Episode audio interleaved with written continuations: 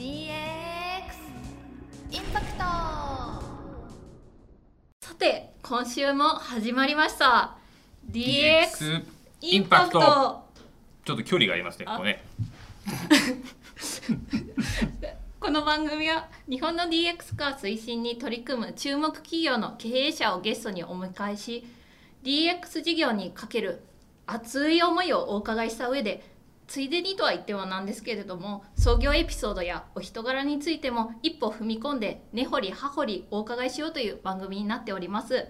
はいなっております。今回の出演者をご紹介いたします。であの DX 何も知らない解説委員はブラッシュアップジャパンの執行役員の下稲葉さんです、はい。よろしくお願いいたします。下稲葉です。よろしくお願いします。はい。今日初めてはいそうですね。ですよね。司会初めてですので頑張りたいと思います、はい、お願いします。はい。でえっ、とじゃあ早速なんですけども今日のゲストは松田さんどなたでしょうか？はい。今週ゲストにお迎えするのはホテルスタイル OS アイパスを手掛けるクイッキン株式会社の COO 山田様です。山田さん。なるほど。ホテルスタイル OS アイパスクイッキンまた横文字がねそうですね。ありまして、はい。もう DX っぽい会社さん。つい先日もちょっと B ダッシュキャンプという、まあ、イベントであの入賞されたそうでおめでとうございました。ちょっとそうですね。山田様をちょっとお待たせしてしまっていますのであのお呼びしたいと思います、はい。山田様どうぞよろしくお願いいたします。よろしくお願いします。よろしくお願いします。お願いします。失礼します。はい。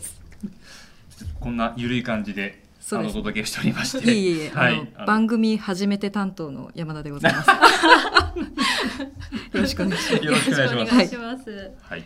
ではあの私の方から改めてなんですけれども、山田様の簡単なプロフィールをご紹介させていただきます。はい。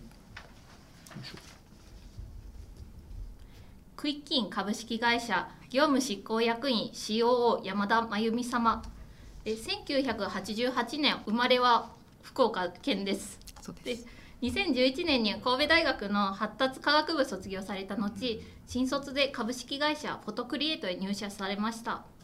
でフォトクリエイトさんではインターネット写真販売プラットフォーム事業に携われていらっしゃいました。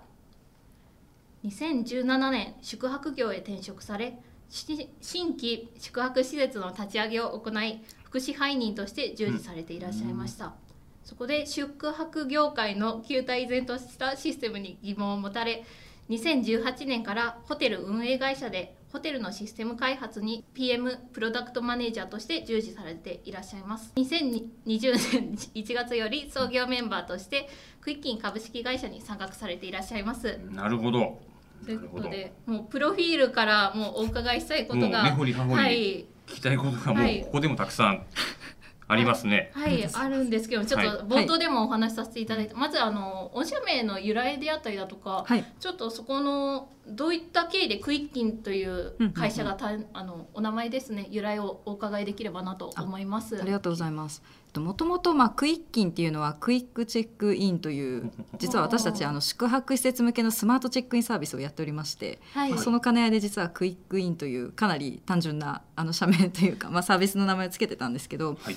まあ、今あのスタートアップとしてあの創業していますがその前あのホテルの運営会社様のシステム部門で働いてた時にスマートチェックインサービスの名前があのクイッキンだったんですね。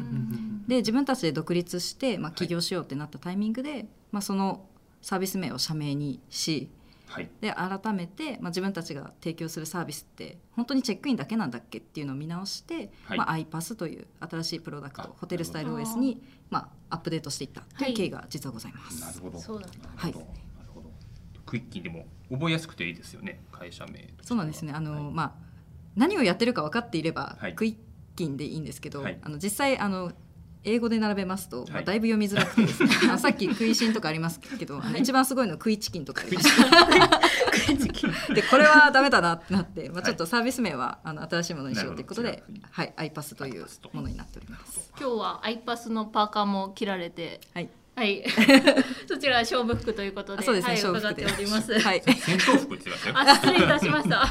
まあ、だいたい毎は日これ着てるんで、あそうです、はい。なるほど。社員のメンバーの方々も仕事もうあのみんなお揃いで持ってます。えー、あいいですね。わかりました。あのちょっと事業内容をお伺いする前に、えー、と山田さんの今までの経緯も少しはいあの非常に面白いなと、えー思って聞いていたんですけども、はいこの辺も聞かせてもらってよろしいもちろんでしょうか？根掘り葉掘りお願いします。いきます はい。えーとまあ、神戸大学を出られて、はいいまあ、いろんな選択肢があったと思うんですが、まあ、フォトクリエイトさん、まあ、今いろんなことやっていらっしゃると思いますが、うんうんまあまああの一言で言うと写真の会社というかね写真かける IT みたいな会社のイメージなんですけどもはい。もともと写真とかがお好きだったんですか？撮るのとか見るのとか。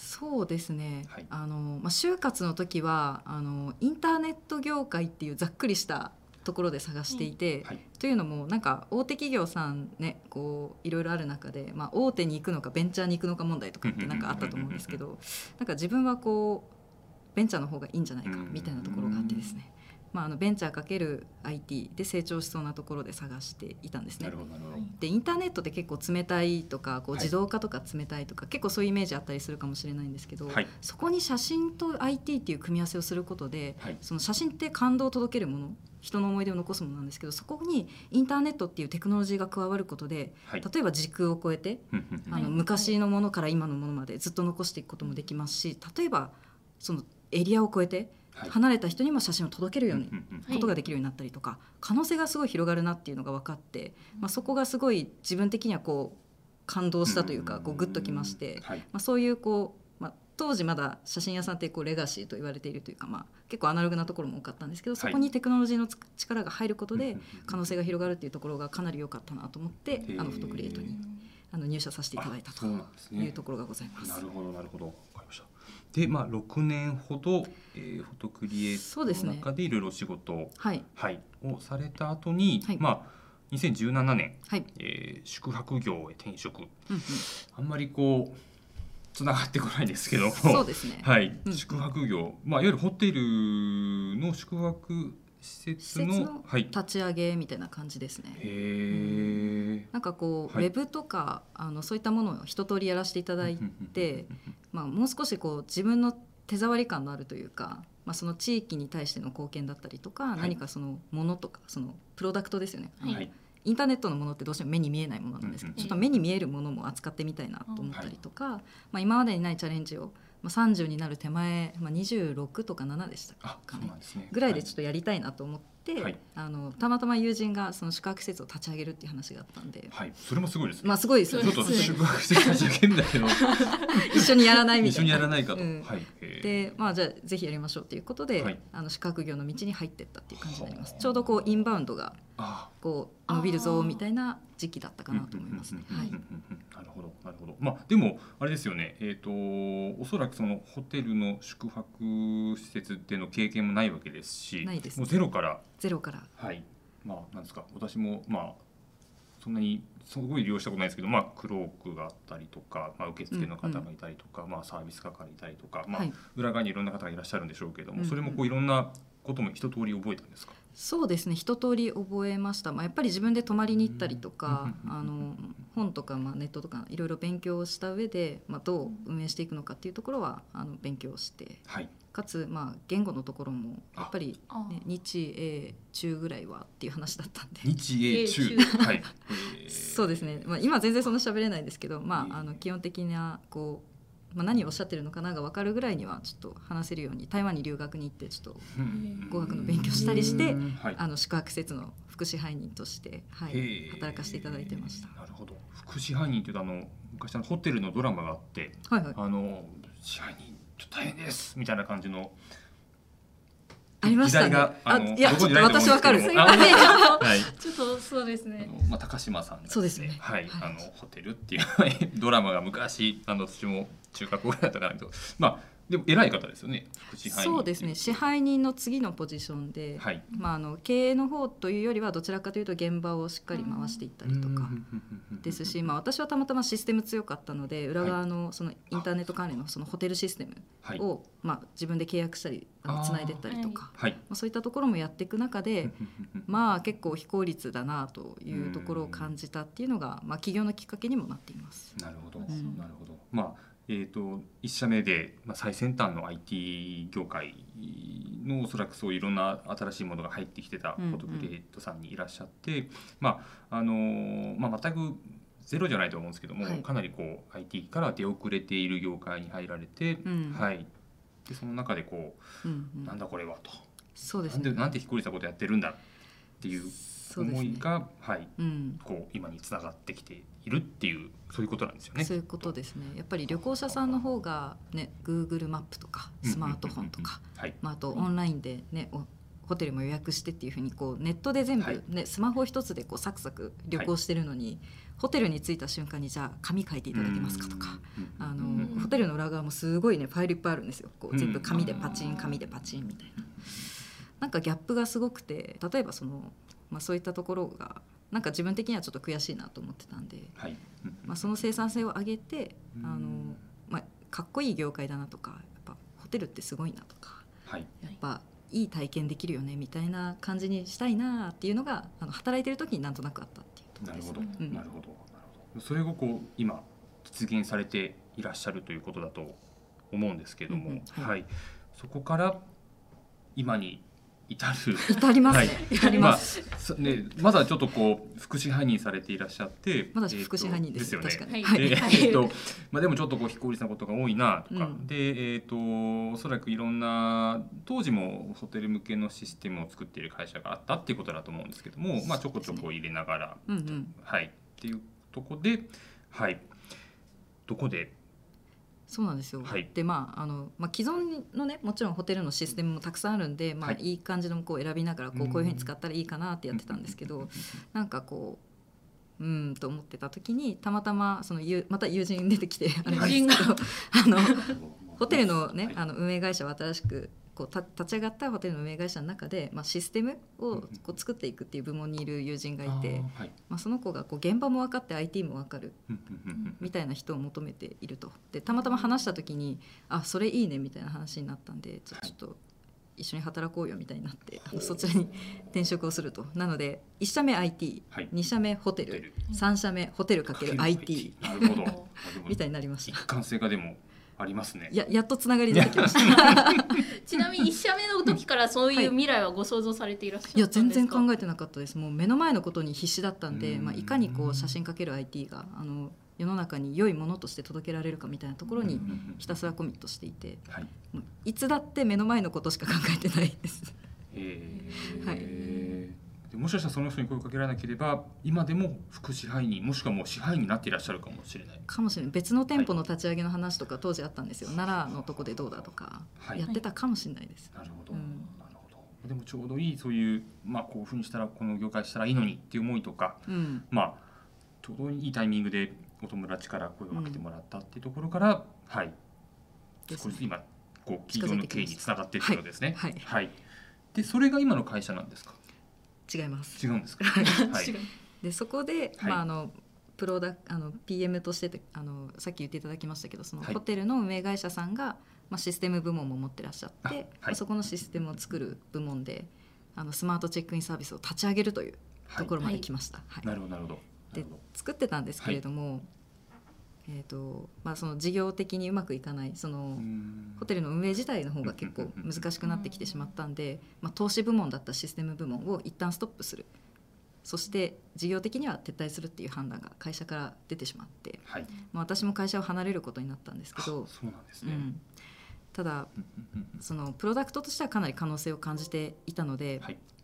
あのこのままスマートチェックインサービス作ったのにあの日の目を見ないのは悲しいなと思ってそのスマートチェックインのサービスをやっていたメンバーたちと一緒に独立をしてうん起業する道に進みます。なるほどはい、激動ですね 激動ですね激。動ですねそうですね、はい結構大変でした。そうなんだ。うんでまあたまにお聞きする話ではあるんですけども、はいそのまあ事業がまああある部署がまあその新しいことを始めようと。うん、でちょっとまあ本業の方がうまくいかないからやっぱ一旦こっち止めてあのもうこれはやらないことにする。うんでそこから、いやこれはまだまだこれから先ですよと。これから先があるというところで、あの起業されたっていうあの私のお客様とかもうんうんうん。何社かお付き合いがあったりするんですけども、はい、でもやっぱそれはあのいやこれはこれからだ。これから、まあ、もっともっとお金をかけて時間をかけていけばうん。必ず世の中のためになるっていう確信というかやっ思いはあったわけです、ね、はありましたね、はい。やっぱり現場で見てたあの旅行者さんがスマホでサクサク旅行してる姿はい、と現場のギャップ。これはずっとそのままなわけがないって思ったんですよう。んで誰かが変えるんだったらやっぱり自分たちもチャレンジしたいと思ったしはその自分たちがチャレンジできる今状態にあと一歩っていうところにいるのに諦めるのはちょっともったいないよねっていうのがチームの中でもあってはいじゃああの独立して起業しようかっていう感じで始まりました。で、えー、と今まあその立ち上げようっていうところまではお聞きして、ちょっとまあ設立の経緯、はい。えーであのーまあ前職のその中にいらっしゃったうんうん。3人で、そうですね、はい。えっ、とまあそのわうちの代表今務めてる辻という人間とあはと一緒に、まあ、デザインをやっていたうん。あの桜井というメンバーで立ち上げをしていてであの開発のメンバーもいたんですけど最初のタイミングで3人ですぐ合流してもらってっていう感じで、まあ、なんであのそれがし今しあの技術顧問をやっていただいてるためとですかね。はい、はははははの4人であのスタートしています。はい、なるほどなるほど。あのちょっとこれあのどこまでお答えできるかわからないですけども、そのはい前職である程度こう形に少しなりつつあったものっていうのは、そのまま譲り受けれるものなんですか？一応はい。いけましたいけたんですか？はい。まあまあ 大丈夫まあもちろん勝手に持ち出したわけじゃなくて、あもちろんあの、はいちゃんと契約話をとして、うんはい。あ、じゃあもう本当にまあフラットゼロからじゃなくて一応ちょっと形になりつつあるものがあって、ででも持って出てきてっていうそこから感じです、ね。じゃあ三人で始めましょうとっ。ていう、はい。へえ、すごいですね。うんただこう一つの会社の中のはい一仕組うんみとして作っていたものからい。やっぱり独立するとそのサービス、うん。つまりスマートチェックインサービスだけで売り上げを上げたりとか、私たちはこう何かこう社会に還元できる価値提供していかなきゃいけないってなった時に、はい。まあ、あの代表の辻からも結構言われたんですけど、まあはい、やっぱりインパクトがちっちゃいんじゃないかと、うんまあ、そのスマートチェックインのところだけが、まあ、利便性が高くなったとしてそれで本当に、ね、私が体験してきたような非効率な運営とかって解決できるんだっけっていうのを、まあ、起業にあたってすぐ合宿をしてはい。話し合った時にいやそこだけじゃないんじゃないかと、うんまあ、チェックインだけじゃなくても本当に必要なのってその裏側の非効率なオペレーションをもっと効率よくできるものかつあのホテルの人の接客をより支援できるものはい。に進化していくべきなんじゃないかみたいなところがあの話にはあって、はい。まあ、少しずつこう事業の方向性をこう拡張していったみたいな感じになります。なるほど。チェックインだけではなくて、うん。まあその先、えー利用者の方もそうだし、まあ中で働いている、うんえーうん。方々の仕事の効率化もそうだし、しまあその空いた時間を使って、えーよりこう接客にまあ、うん。うん使っていただくっていう。こかけてもらうっていうところを、うん。はい。なるほど。で。すね、まあ、チェックインから広がっていった。オペレーション全体に広がっていったっていうのが、まあ、起業してからあの進んでいった方向になります。なるほど、わ、うんかりました。はい。あとすみません、これどうしてもあのお聞きしたかったところではあるんですけども、はいえっ、と企業創業が2019年はい、の11月はい、ですよね。そうですはい。で、あの私の記憶が正しければ、はいあのまあ今まだコロナ禍ではありますけども、はいまあもうおそらく、まあ、どこが期限とかまあそういう政治的な話をするつもりはないんですけども まあ中国でなんかそういうのが流行ってるみたいだよっていうのがちょうどこの11月と12月ぐらい12に月ぐらいでしたね。そうですよね。はい、だからあの1か月後にコロナが来るというのを知らない人たちが11月に起業したみたいな、そういうことですよね。はい。もうこれからインバウンドでえっ、とまあオリンピックもそうオリンピック。あるし、えー、万大阪博も万博。万博。あるしとか、もうホテルは需要だらけみたいな、はい。こっからやっぱ効率化必要だよね。っていう感じでした。11月はまだ。なるほど、わかりました。あのーでまあまさにこの数ヶ月後にまあコロナはい。で日本、まあ世界もそうですし、うんまあ日本も、えー緊急事態宣言に入っていたと思うんですけども、うんうん。その時っていうのはこの事業あのまあまあもちろんどっかに先に光があるって思ってあのまあまあいろんな我々もそうなんですけども、えーやってたと思うんですけども、うんうん。どんなこう思いというかあったんでしょうか？差し支えなけれ最初は、ば。はい、うわ来たなというのはもちろん思いましたやっぱりこう観光、まあ、海外の方が一切来なくなるというか、まあ、まあ入国制限もありますし、はい、まあ、あの国内だけでも全然旅行していい雰囲気じゃなくなって、まあ、未知のものだったんでみんな動きが止まってしまって、ね。はい、これは宿泊業かなり厳しいぞうんと思ったんで、まあ、それ当然私たちもあの関係するかなと思ってましたと。はい、ただ実際こう蓋を開けてみるとですね、あのだからこそ DX しなきゃいけないっていうのが、うんまあ、皆さん感じられるところになっていてはい。例えばこう今までと同じ人数で運営してたら当然人も余ってしまいますし、はい。そのはい。まあ、効率も良くならないので、まあなるべく少ない人数であのいろんなマルチタスクをしてはい。あの提供できるサービスを増やしていこうっていう事業者さんもどんどん出てきましたしもう一方でやっぱ安心安全快適な旅っていう意味で非対面だったりとか非接触だったりとか、確かに。まあ、そういったものを考えた時にスマートチェックインって必要だよねっていうのが、あのもうなんか組合のなんかお触れ書きみたいなのあるんですけど、なんかはい。あのガイドラインみたいなコロナ対策ガイドラインとかにプリチェックインの導入とかって書いてあったりするんですよ。へー。もうまさにガラッと流れ来たなと思って、うんうんあのここから先オリンピックを見据えて効率化していきましょうみたいに階段を上ろうとしたのが、コロナの影響で一気に変わって今やらなきゃいけないことに変わった。これがすごい大きな変化で、そこから私たちも事業としては逆に追い風というか、うんうんうんうんニーズが高まってきたから今いろんな事業者さんと話をして、はい。もうプロダクトをどんどん作っていこうみたいな形に変わっていきました。ね。なるほど。はい、なるほど。なるほど。もちろんそのないよりは、まあ、コロナがあるよりはない方がもちろん良かったとは思うんですけどもとは思いまあ、そこも、えーとまあ、追い風にして、はい。まあ、絶対、まあ、いつかはコロナもなく、まあ、収束するだろうというところと、まあ、おそらく業界的にも数年かけてやっていくところが、まあ、1年ぐらいでこうギュッと。ギュッと、そうですね。はい、うん。まあそうですね、うん、コロナがなかったらゆっくり確かに変わってたのかな。いずれにせよ変わってたのかなとは思います、はい、うん、ただ一丸となって、うん。あのみんなで変えていこうよみたいな雰囲気にはならなかったかなとは思ってるんではい、なんかそこが今みんなの目指す目標みたいになってるのはいいかなと思います、なるほど、わかりました。ありがとうございます。はい。で確かあのウェブページを拝見したところ、まあリリースをされた後すぐにあの日本でもかなりこう大きな、うんうん。えっ、とホテルチェーンはい。を運営されている会社さんもホテルさんが契約というか、使そうですね。って業務提携いただいて。使うよって、うん、どういう感じなんですか、そういう時って。どういう感じなんだろうな、まあ社長さんがいやいいいね。面白いね言うこれやるよってこう。うんうんうん。なのかもう結構やっぱりこう細かくいろいろ詰めていっていなんかこう何時に今日連絡が来るっていう。これでした。あそうなんですか、うん、というのも、まあはい。あのシステムを担当してらっしゃる方とあの創業した前後とかではい。一度打ち合わせをさせていただいてて、まあ、やっぱりそのホテルの非効率な運営とか今のシステムとかにすごい課題を抱えてらっしゃってで私たちの提案を聞いてまだまだ未熟な提案だったとは思うんですけど、あこっちの方向に変わるよねっていう確信をなんかそのうん。システム担当の方持っていただいたみたいで ですぐあの代表の方との面談も取り付けていただいて、まあ、すぐ行きましょうと。で、はい。あの不確かなことがあっても全然構わなくてまず前に進めていくことが大事だから一緒にやりましょうみたいな感じでこう。お話が進んだんで本当に豪雨というか、へえ。それは非常にありがたかったですね。やっぱ創業して間もない頃だったので。確かにそうですよね、はい。でもそれだけその代表の方もでもまあ失礼ですけども、うん。まだこう何のどんなシステムなのかっていうのがまあ全然わまあわからないわけじゃないと思うんですけども、ま あそうですね。ある程度ははい。分かっていただいてますけど、やっぱりはい。思想とか設計とか、うん。あの今までのホテルシステムって従業員さんの業務とかオペレーションをデジタルで運営するためのツールだったと思うんですけど、はい。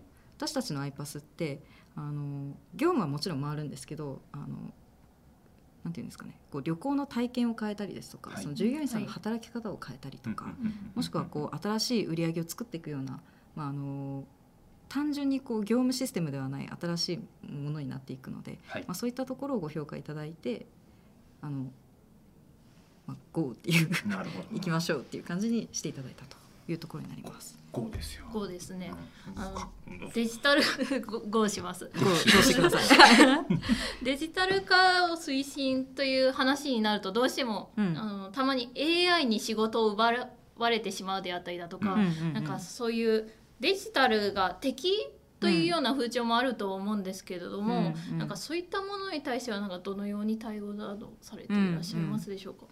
そうですね。私はデジタルは味方かなとは思っていてやっぱり例えばホテルだとホテルの方の例えばホスピタリティとか接客とか、その来た方がその旅行者の方に対して感動を生み出すとか、うん。記憶に残る思い出を刻むとかって人でしかできないと思ってるんですよ。ではい。そこにあの、まあ、人の力というか人のリソースを前面に使ってほしいと思っていてでも一方で今じゃあホテルの社員の方があの何に時間割かれてるかっていうと、まあ、予約の更新があった時にこう打ち込み作業しなきゃいけないとか。はい。なんかファックスが来たやつにこう全部転記し直してとか それこそチェックインの紙にいっぱいね100枚ぐらいあるやつを夜勤の人が一個一個こう住所埋め込んでるとか。はいそれは別に皆さんのホスピタリティが生きる場ではないのであの自動化したりとかデジタル化していいと思ってるんですよ。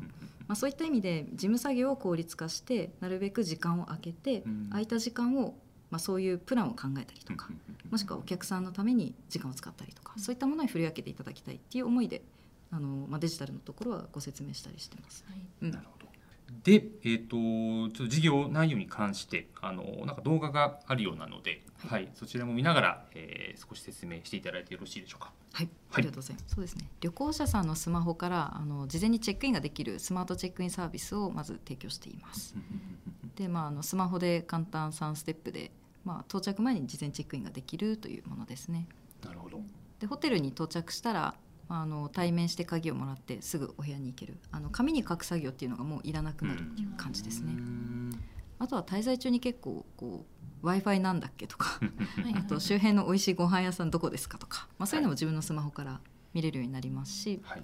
チェックアウトもあの自分のスマートフォンからチェックアウトって押して出ていけるので、まあ、並んで、ね、鍵返すために並んだりとか まああったと思うんですけどそういったものもなくしていけるという、えーまあ、こういった旅行者さんのスマートフォンを使ってチェックインからアウトまでサービス提供ができるというスマートチェックインサービスをまず提供しております。なるほど。うんなるほど。これがいわゆるそのなんですかね、我々えっ、と B2C C の C C の方々がうんやるところ、そうですね。ね。ここはあくまで旅行者さんが使っているスマートチェックインのところだけをあの動画で見ていただきましたけれども、裏側ではきちんと管理画面があって、はい。はい。まあ、そこでチェックインだけじゃなくて予約の管理とか客室の管理とか売上の管理そういったものもこのスマートチェックインのサービスに、まあ、プラグインであのはい。必要な方がつけていただければ、はい。あのスマートチェックインだけでなく、はい。あのホテルのオペレーション全体これがホテルスタイル OS っていうことなんですけど、はい。オペレーション全体を回せるものにも使っていただけるよと、ということではい、あのスマートチェックインにプラグインを組み合わせてはい。運営のオペレーション用の、まあ、システムとしても使えますよというものをご提供しています。なるほど。はいなるほど。さっきあの動画の中に山田さんいましたよね。見つけました。見つけ ちょっとあの並んでちょっとなんかこうあのこの外国人の方がはいスーッと行く横でこうちょっと10分15分待たされてるっていう感じの。そうですね。あのちょっと余計な演技入れて。ちょっとデビューしました。役者デビュー。です。そうです見つけちゃったんであの、挟ませていただいたんですけど。ありがとうございます。はい。なるほど。でまあじゃあえっ、とこれを提携しているホテルに泊まる宿泊者の方々には、はい。まあ、例えばちょっとイメージなんですけども、うんうん。あのまあまあ予約した後に、えーこのよかったらこのアプリ入れてください。みたいなメールとか飛んできたりとか。そうですね。はい。あのメールが来てあの事前チェックインすぐできるんですけど、はい。アプリとかはいらなくて、あ全部もうウェブ上で完結するっていう感じです。えまああのホテルのアプリって入ってます？二人のスマホの中に。いやーないですそうなんですよね。はい。あんまりこうね。うん。そんなに頻繁に旅行に行かない中で、はい。やっぱ特定のホテルのアプリを入れるってなかなかしていただけないので、はい。であれば誰でもすぐに使えるように、まあ、ブラウザでそうですね。クリックすれば使えるっていう形になってます。うん。ははははははなるほどなるほどなるほどなるほどわかりましたでえっ、とまあそのまあ表は結構シンプルだと思うんですけど、先ほどあったように裏側っていうのがうん先ほどもありましたけども、客室の管理からもう。まあ、予約と客室とはい売上ですね、はい、まあ、あのどのお客さんが何のプランで、あ。まあ、いらっしゃいますよっていうのが予約の管理ですね。はい。はい。でそれそのお客様が、まあ、例えばスイートルームとかツインルームとか、まあ、お部屋をご指定されてるので、まあ、何番何番のお部屋に通しますよっていうのが客室の管理ですね。はい。でそのお客さんが、まあ、あのプランの費用合計でおいくら宿泊費おいくらですよとか、うんまあ、すでに、ね、あの予約時点で支払ってますとかはい。もしくは現地でもらってくださいとか もしくはこう、ね、入湯税とか別であったりとかするので、うん。まあ、その税金あのプラスでもらってくださいとかはい。っていう売り上げですね、この3なるほど。つが管理できればはい。基本的にはあの宿泊施設さんの運用は回せるものにはなっているので、はい。ははスマートチェックイン単体でも使えます。でこれは完全に無償でご提供しているので。この無償っていうのはあのちょっと私にはよく理解ができなかったんですけどなんかいくつか料金プランがなんかコンサルでなんか50万円みたいなのがあったりとかそうですねそうですね、はい料金プラン3つご用意してまして、はいあの今見ていただいたのって全部無料で使えるやつなんですよ。えー私がホテルじゃあ明日から開業しようと。はい、で、えっ、とよくわかんないですけど、そのまあ宿泊者の方にはメールで、うんこれでここであのチェックインしてくださいねチェックインしてくれっていうとは無料で使えるんですか？無料で使えます。今見ていただいたのが全部無料。これこのスマートチェックインだけを使うんであればフリープランではい。ご案内してますと。はい。でここにあのプラグインというものをあのご用意してます。でこのプラグインがいわゆるオプションというか追加機能みたいなものですね、はい。でこれをあの施設さんが好きなのを選べるんですよ。はい。で、まあ、あのどんな内容がいいかはあの私も相談に乗りながらじゃあこんな内容でどうですか？みたいなのをあの一施設様ずつご提案させていただいてるんですけど、はい。まあ、予約と客室と売上のプラグインを入れると、はい。あのオペレーション全体回せるようになりますし、はい。例えばスマートチェックインに決済あの、オンライン決済ですねうん。を組み合わせていくとチェックイン時に支払ってない方はそのままチェックインでお支払いまでやっていただえける、ー、最近多いのはあとスマートキー連携とかですかね、おまあ、チェックインしたら、あの鍵番号が通知されて、はい。すぐお部屋に行けるとか、はいまあ、そういったものもご用意してますあの施設さんがやりたいものに合わせてはい。私たちがプランニングしてプラグインをご提案して使っていただくとここで初めてあのご契約しいただければ月額利用料をあの頂戴するというモデルになってますなるほどなるほど。なので私たちからするとスマートチェックイン使っていただくことであの、まあ、スタッフさんのまあ無駄な作業もなくしていけますし、まあ、私たちが提供しているプラグインとかを使っていただけるきっかけにもなるのではい。もう全然無償でここはもう開放して。もう開放してはい。使っていただこうという感じになってます。なるほど。あの私も営業職なんですけれども、はい。あのまあ興味本位で聞かせてもらうんですが、あ,、あのまあホテルってまあいろんな系列とかあるのかもしれませんけども、うんうん。そのえっ、となんか一一一軒一軒こううんうん、回っていくもんなんですか？それともあどういうふうに営業活動。ー今はですね、はい。まあ、あの創業してまだ2年経ってないぐらいであとプロダクトもリリースしてからあの1年経ってないぐらいなんですよ。はい。でまだまだあの一緒にやりたいっていう事業会社さんと、あの取り組んでいくタイミングなんで 広くマーケティングとかもやってないですし、はいあの広く営業活動みたいなのも実はやってないんですよなるほど。なるほど。なので、ほとんどがあのウェブを見たお問い合わせ、うんこれが7割ぐらはいいですね。であとの3割は実はあの DX 推進パートナーさんっていうのをうちあの連携してる企業さんいらっしゃってはい。でそういった企業さんからのもう直接のご紹介で、なるほどなるほどはい、あのご面談させていただいてるはい。という感じになりますな。るほどなるうんほど、わかりました。ということはまあ今はえっ、とまだどんどんこう、えー機能追加であったりとか、はいあのーまあえっ、と質を上げていくっていうところをやりながら、うんうんはい。でこれがまあおそらくいろんなホテルさんまあ、ご契約されてるホテルホテルさんから要望があれば、まあ、あのセミカスタムみたいな感じで作り込んでいって、そうですね。はい。うん。でどっかのタイミングでもう少しこう広げて、ていくっていう、はい。まあ、いろんな形態の宿泊施設ってあるんですよ。旅館さんとか、はい。あとビジネスホテルさん、はい。あとシティホテルさん、はい。レストランとかね、こうあはいるところですね、なるほど。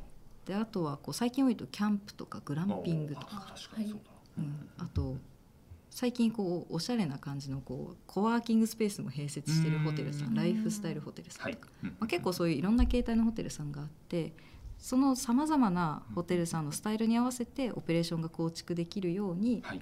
スマートチェックインに組み合わせるプラグインを今いろいろ作ってるんですよ。あなるほどなるほど。でここがある程度、まあ、うん。もう年内ぐらいには、まあ、まとまってくるなみたいなのが見えてるので、はいまあ、次のタイミングではしっかり、まあ、営業というかマーケティングをかけていってはいいろんな方に知っていただくうんまだまだ知られてない企業ですのであの知っていただくっていうところを頑張って、はいあのお取り組みの数を増やしていきたいなとは思ってます。なるほど。はいわかりました。あのープレスリリースとかもいろいろあの見させていただいたら、はいえっ、と航空会社さんはい、ともあのー連携を始めました。そうですね。はい、はい。あの青い方でした？青い方も赤い方もでごあざいま赤い方なんで す。両方でございます。すごい。うん、あのこちらもですね、はいあの航空業界って事前にチェックインしますよね。し例えばますよね。ねしますよね、はい結構普通じゃないですか。普通です。オンラインチェックインって、はい。ホテルしないですよね。しない。しないですそよね。うしないですすね。紙で記入ね求められる行ってやるもんってう。いうイメージあるじゃないですか。でも航空業界で起きたあの変化って絶対ホテル業界来ると思うんですよ。つまり事前にやるのが当たり前。でそこはかなりあの共感いただいていてただやっぱり事前チェックインって知らないですし、うん今ホテル業界でできるっていうこと、あとなんかやるメリットないとあんまり旅行者さんもね、まあ、ついてからやればいいやみたいになってしまうので、あの今取り組んでる内容あの青色さん赤色さんともになんですけれども、はい。あのチェックインし事前チェックインした方にあのマイルをプレゼントするというところをご一緒させていただいてます。なので iPass で事前チェックインしていただければ、はいあの100マイルもらえる。結構もらえるんで、はい。そうですね。まあ、それをこう、まあ、インなんていうんですかね、まあ、メリットに感じていただいて、まあ、積極的にご旅行者さんにもホテルさん側もお勧めしやすいっていうような感じになってます。なるほどちなみにあのホテルさんの負担一切なくてですね。ああのうちがその辺の費用負担はしてます。へえ 毎日こうあマイルがどんどんあの付与されていくなっていうのを見ながら。確かに。やってます。はい。あそうなんですね。ははは。まああのおそらくえっ、とホテルだけじゃなく、まあいろんなこうところで、うんうんまあ旅行っていう広いところでも今うんうん。後つながっていくんじゃないかなと思うんですけども、はい。あのまあ前にちょっとこの DX インパクトの、はい。えー、と企画であのお伺いした時に、うんうん。えー何名かの経営者の方に言われたんですけども、はい。まあこれからこうどういう機能を追加していくんですかとか、うんうん。あのどこまでこう目指していくんですかっていうところをうん。あの言いたいけどあんまり大きな声じゃ言えないんですよと。というのはあの、まあ、真似されちゃうと困るし、はいはい。ある程度こう形ができてリリースできたら、まあ、いくらでも話せるんですけどっていうふうに言われているので、あの言えるところまでで結構なんですが、はいはい。あのなんですかね次はどういうこうんうんうう、どんこまでこう目指してやっていこうと考えているのかっていうのははい。はい、ありがとうございます。それで言うと、まあ、プラグインのところの拡張、まあ、数を増やしていきましょうというところなんですけど、今プラグイン大きく3つのカテゴリーありまして、はい。業務支援、まあ、あの業務の効率化につながりあのつながるものですね。はい。あと接客支援、これがはい。旅行者さんのスマホを使って、まあ、例えば決済ができるっていうのもそうですし、はいあと、まあ、あのルームサービスのオーダーとかを自分のスマホからできるとか。まあそういったスマホを使った新しいサービス提供というところもやってますと。はいでもう一つが集客支援ですね。これはあの、まあ、LINE で例えば事前チェックインやってくださいねっていうお知らせをしてそのままマーケティング活動をつあのにつなげていったりですとか、はいまあ、これまで泊まってくださった方々でうんあの評価高いあの、まあ、この施設好きだよとはい。言っていただいている方に関してはなんかあのマーケティングで例えばあのまた来ていただいた方にはこういったプレゼントあげますよとか、あのこういったなんていうんですかね。新しい取り組み始めたんでよよかったら食べに来てくださいとかそういったあのつながりを作っていく、まあ、チェックアウト以降もお客さんと継続的なつながりを作っていくみたいなところもあの集客支援のところでやってたりしますので、はい。まあ、そういったプラグインの数をどんどん増やしていくとはい。いうのが必要になってきますと。でその中でもあの志していることとしては別にあの業務の効率化とか運営の効率化が最終目標ではないと思っていて、はい。やっぱりまあ DX っていう中で、まあ、そのデジタル化なんですよね。やっぱ運営の効率化ってあくまで。はい。でうん。その X の部分って何ってよく議論になるんですけど、はい。まあ、そこはトランスフォーメーションの部分なんで、はい。まああのお客さんの旅行体験を変えるとか従業員の働き方を変えるとか、そして、まあ、あの宿泊施設さんのビジネスモデルを変えるとか、まあ、何かやっぱチェンジするところに寄与していくっていうのが私たちが志している、まあ、DX なんですよね。はい。うんって思うと、まあ、運営の効率化とかでこうある程度見えてきたっていうのが今なんで、やっぱり旅行体験を変えていくとか、うん。うんうんうんうんその施設さんが新しいビジネスモデルにチャレンジできる基盤を一緒に作っていくとかっていうのが、あのまあ、今後やりたいことになっていて、うんまあ、スマートトラベルの世界を実現していこうみたいななんかそういったところをちょっと志してトラベル。ます。うん。えまあ、でもあれですね本当にまああの結構なんですかねそのさその先のところもうんいろんなところにこうつながっていきそうなうんうん。うん入り口はここでなんかモデルだなっていうふうに話を聞いててはい。はいすごい感じではい。そうなんですよね。うん。だからスマートチェックインであの旅行者さんとのタッチポイントをある意味作れるんですよ。スマホでチェックインをしていただくことで旅行者さんと宿泊施設さんダイレクトにつながりますと。はい。はい。あとはそこにじゃああのタクシーの配車ができたらいいなとか、まあ、そういったあの事業連携も今後必要でしょうし、はいあの荷物を預けてそのままどっか行っちゃいたいとなるかほどなるほど。もしくはお土産手配しといてよとか、まあ、なんかいろんなことができると思うんですね、はい。うん。まあ、そういった機能を作っていくっていうのも大事ですしなるほど。やっぱりこう宿泊施設さんがあの地域観光においてはハブみたいな存在になると思ってるんですよ。うん旅行者さんって絶対ホテルにいますし、まあ、ホテルからどっかに出発しますし、はい。結構ホテルってその観光において拠点になってるじゃないですか。はい。今はあのフィジカルというかそのなんていうのかな移動とか休むとかっていう意味での拠点なんですけどここはだんだんこう地域を楽しむための情報の拠点にもなっていくとはい。思ってるんですよ。なるほどなるほど。だからあのホテルに泊まってる方になんか聞きません？近所で美味しいご飯屋さんあります？か、まあ一番定番な質問ですよね。ありますよね。ありますよね。私も結構聞くんですけど、出張行った時とか、まあ、それをあの近所のご飯屋さんとか飲み屋さんだけじゃなくて、うん。あのいいアクティビティないですかとか、うんあのこういうとこでこういうもの欲しいんだけどどこに行けばいいですかっていうのが人じゃなくてスマホで見れたりとか。その例えば20代女性にはこういうのが受けるっていうのが分かってたら、うんそっちをリコメンドしてあげるとか。要は私には来ないけれども松田には見えてるってことですね。そういうことです。みたいなこうはい。人に合わせたサービス提供っていうのが DX を通じればできると思うんですよね。な。るほど。それをあのは実現するのをこうなんとなくこうスマートトラベルの世界ではイメージしてます。あいや面白いでも旅行旅館に旅館とか行くとこういろんななんですかねあのあ街の案内がこありますよね。こんなにこうこうこんなに。うこんなにありますもんねで、はいあの一個一個にねこういい感じのクーポンとかついてます。あのワンドリンクプレゼントとか。あそれはいいいそうそうそうあれってなんかいとい取りに行かないじゃないですか。うんなんか、まあはい。よっぽど興味があったらちょっとうん。見たりするけど。でも後ろに人いたりとか周りの人がいたらなんか全部取っていくとかってちょっとできないから ゆっくり見れなくてまあ行っちゃうとかってあると思うんですよ。でも今あの私たちの iPass の中でクーポン機能もつけててで泊まってる方にみんなに見ていただけるクーポンとかあるんですよ。そうするとあのお外に出てたとしてもなんか近所にこの辺にいい店ないのかな？あホテルここおすすめしてるじゃん。あワンドリンクオフじゃん行こうよみたいな感じで、まあ、気軽にこうリコメンドができる。そうするとこうホテルさんから送客してもらったはい。地域の宿泊施設もまあ元気になりますし、うんまあ、それで例えば、まあ、今後ですけど送客手数料みたいなビジネスモデルを、まあ、うんホテルさんが主体となって作っていけば、あのまあ、新しいビジネスモデルを作っていくこともできるかもしれないはいなんかそういったところをあのご支援していく仕組みとして、はい、はやっていきたいなと思ってあなるほど。いやもう先が楽しみですね。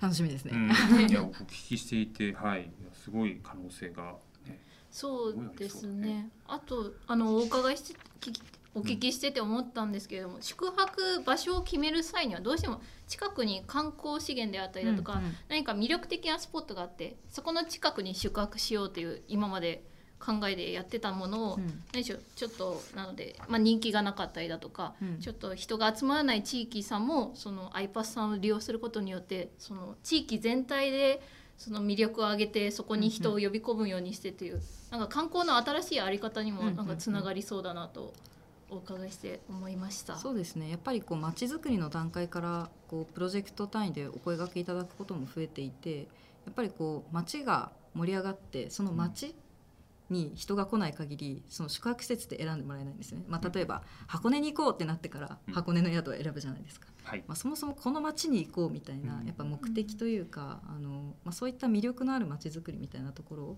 があの絶対に必要なので、まあ、そういったところから例えばお声掛けいただいてあの、まあ、観光協会さんとお話をして、うん。まあ、来た方にどう魅力を伝えていくかとか、はい。でその方々が、まあ、次別の方を、まあ、再来訪を促すような仕組みって何かないかとかもしくはどういう方に人気があって、まあ、誰にアプローチすればあの盛り上がっていくんだっけとかなんかそういったところからお話をさせていただいてじゃあ宿泊施設の中ではどういうオペレーションができるんだっけとか、まあ、そういったところも、まあ、実はやってたりします。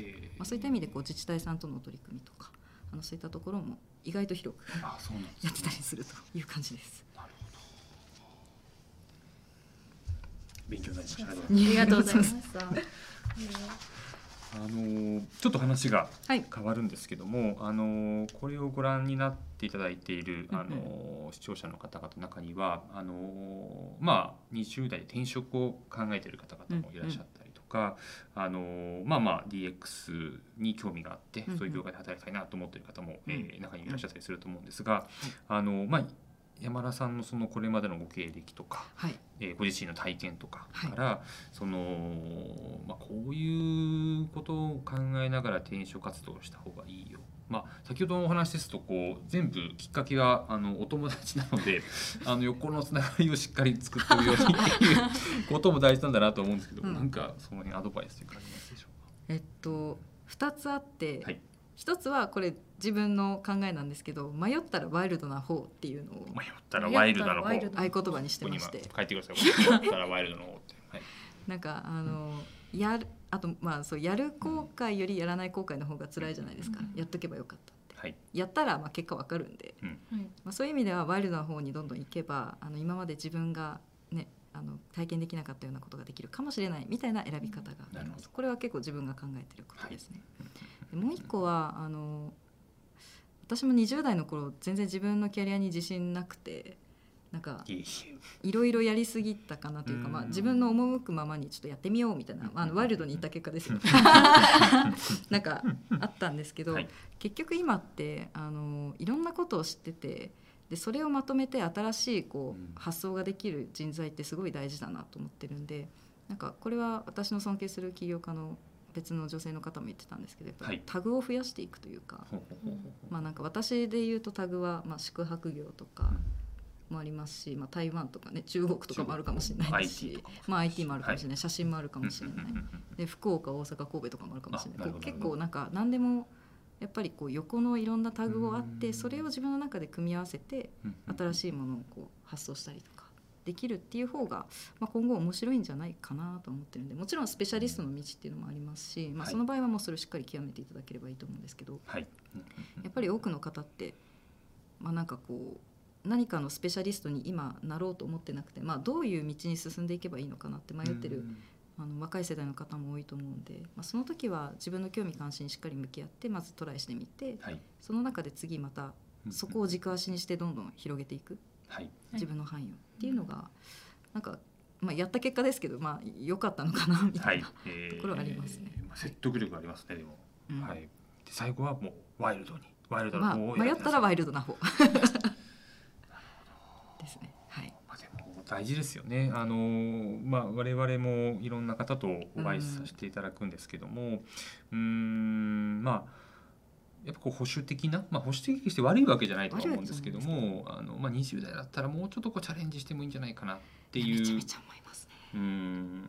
なんか大人になるとっていう言い方すると失礼ですけど大人になるほどなんか失敗しないよねみたいな雰囲気ありませんありますね。はい、はい。あります。20代って失敗し放題じゃないですか。もういくらでももういくらでも。はい、だったらその時に派手に転んどいた方が絶対いいですよね。ですよ、ですよ。はい。頑張ります。とは思います、う、うんからこそあの気にせずチャレンジしてほしいなという気持ちですね、うん、なるほど。はい。と山田さんからはい。ありがとうございました。いた。だきました。い。はい。わかりました。そうですね。ちょっとい。ろいろまだうん。お伺いしたいこともあるんですけれども、そろそろあのお時間が残り10分ということでして。もう10分ですか？はい。そうなんですよ。時間が経つのは早いもので。はいもので。はい最後に山田様にあの DX がもたらす日本の未来について一言予言をいただきたいと思います予言を。予言ですすね核センスないないえいえ。いえいえ出来上がりましたか。はい、はい。じゃんどん。旅行4.0へパーソナライズカスタマイズシームレスということでちょっと全然一言じゃないですね なんかあの、はい。さっきもちらっと話ありましたけどあのそれぞれのお客さんに最適な、まあ、サービスのレコメンドだったり提供ができるんじゃないかってなった時に、まあ、旅行のあり方って一個バージョンが上がるみたいな気持ちなんですよ。なのでまあ、あの1.02.03.0ちょっと割愛しますけど次私たちが作るのが4.0だなと思っていて、でそのキーワードがさっきやった通りやっぱりパーソナライズされたもの自分にとって心地いいものが、まあ、どんどん入ってくると。でかつ次がカスタマイズですね。それをあの自分の良いように取捨選択できる。いいものバーっと教えてもらってこれとこれかなみたいな。こうしようかなみたいに自分でプランが決められてそれをなんか一個一個自分が頑張っていくんじゃなくて、うん。全部、まあ、一気通貫でいける、まあ、この通りいけば全部プラン回れるやとかあのこの通りにすれば全部手配してもらえるやみたいな感じでなんかこのパーソナライズカスタマイズシームレスみたいな世界観があの旅行4.0というか、まあ、私たちが目指しているスマートトラベルにも近いんですけどになっていくんじゃないかなと思っていて、まあ、この未来を逆に作ろうと思って、はい。DX を頑張っているということなのでちょっと一言の方に書かせていただきました。な。るほど。わはい。かりました。自分にとって最適なプランが継ぎ目なくこう構築されるということで。まあ、サクサクいってるみたいな、結構気持ちいい旅行体験になるんじゃないかなと。そうですね、うん。楽しみですね、はい。じゃあクイッキンさんがこう大きくなれば大きくなるほど我々は楽しい旅行を、そうですね。気づかないうちにはい、サクサク楽しんでいただけるんじゃないかと。わかりました。はい。はい、いやでも本当にこれから先の未来がすごい楽しみになりました。うんうんあの早く私も旅行に行きたいです。行きたいですね。行きたいです。はい。はい。うんはい。はいではまだまだ話は尽きないようなんですけれどもあの今日はこの辺りで視聴者の皆様とはお別れとなります。また来週お会いいたしましょう。ありがとうございました。ありがとうございました。ありがとうございました